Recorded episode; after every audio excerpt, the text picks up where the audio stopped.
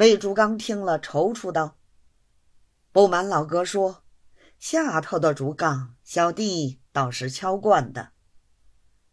我们这些毕乡亲见了小弟都有点害怕，还有乡下人也是一敲就来。人家骂小弟鱼肉相鱼，这句话仔细想来，在小弟却是当仁不让。”倒是这上头的竹杠，兄弟却从来没有敲过，应得用个什么法子？单太爷道：“只要有本事会敲，一敲下去，十万八万也论不定，三万两万也论不定，再少一万八千也论不定，看什么事情去做。”要敲敲大的，至于今天说官司，明天包糙米，什么零零碎碎，三块五块十块八块，弄得不吃羊肉，空惹一身骚，那是要坏名气的。这种竹杠，我劝你还是不敲的好。要弄，弄一笔大的，就是人家说我们敲竹杠。不错，是我的本事敲来的，而其将奈我何？就是因此被人家说坏名气，也还值得。魏竹刚听了，心上欢喜，张开胡子嘴儿，笑得合不拢来。笑了一会儿，说道：“我也不想十万八万，三万两万。”只弄他一万八千，拿来放放利钱，够了我的养老盘缠，我也心满意足了。如今倒是怎么样敲法的好？还是写信，还是当面？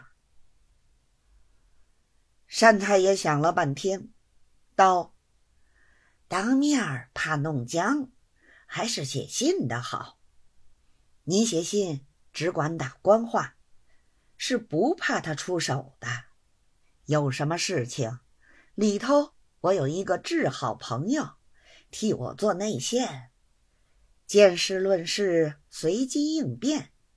依我看来，断没有不来的。说到这里，伺候他的小厮上来请吃饭。魏竹刚不答应，看他意思。想要把信写好再吃饭。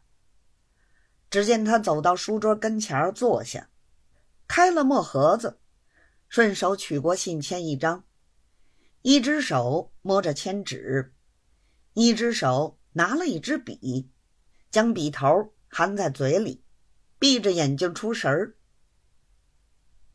却不料单太爷自从下午到此，已经坐了大半天。腹中老大有点饥饿，又不便一人先吃，只得催他吃过晚饭再写。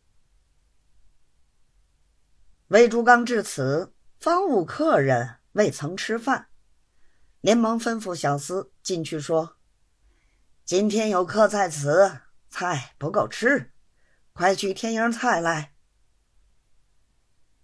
小厮进去多时。方见捧了一小碟儿炒鸡蛋出来，安排持住都已停当，二人一同入座。单太爷举眼看时，只见桌上的菜一共三碟儿一碗：一碟儿炒蚕豆，一碟儿豆腐乳，一碟儿就是刚才添出来的鸡蛋，一碗雪里红虾米酱油汤。等到将饭摆上，乃是开水泡的干饭。魏竹刚举箸相让，坚称没有菜。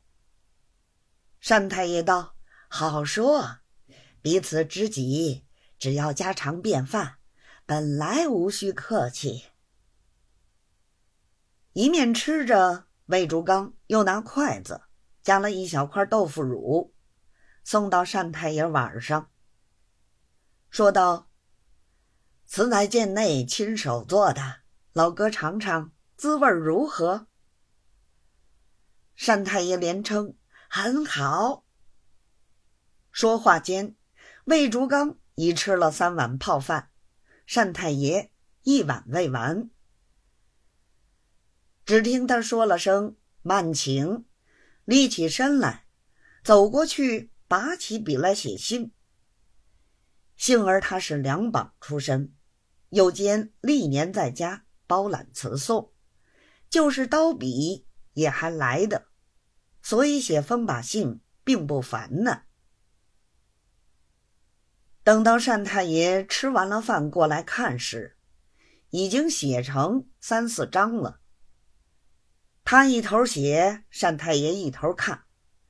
等到看完，他一写完，只见上头先写些仰慕的话，接着又写了些自己谦虚的话。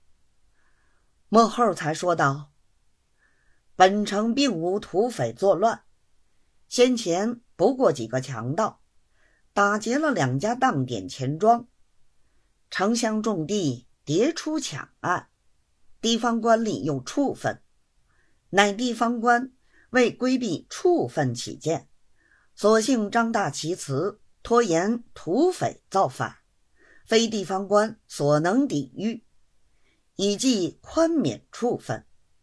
上县不查，特派重兵前来剿捕，一者皆为阁下到此，还应查访虚实。镇抚闾言。乃既不出此，而亦偏听地方文武蒙蔽之言，以搜捕一孽为名，纵所步兵四出劫掠，焚戮淫暴，无所不为，何竟蒙冤？神人共愤。现在子李市民争欲联名，复省上控，幸彼人与执事亦属同门，交非泛泛。免知此等举动皆不孝将变所为，阁下绝不出此。唯探闻上控成词，业经拟定，共计八款，子目未详。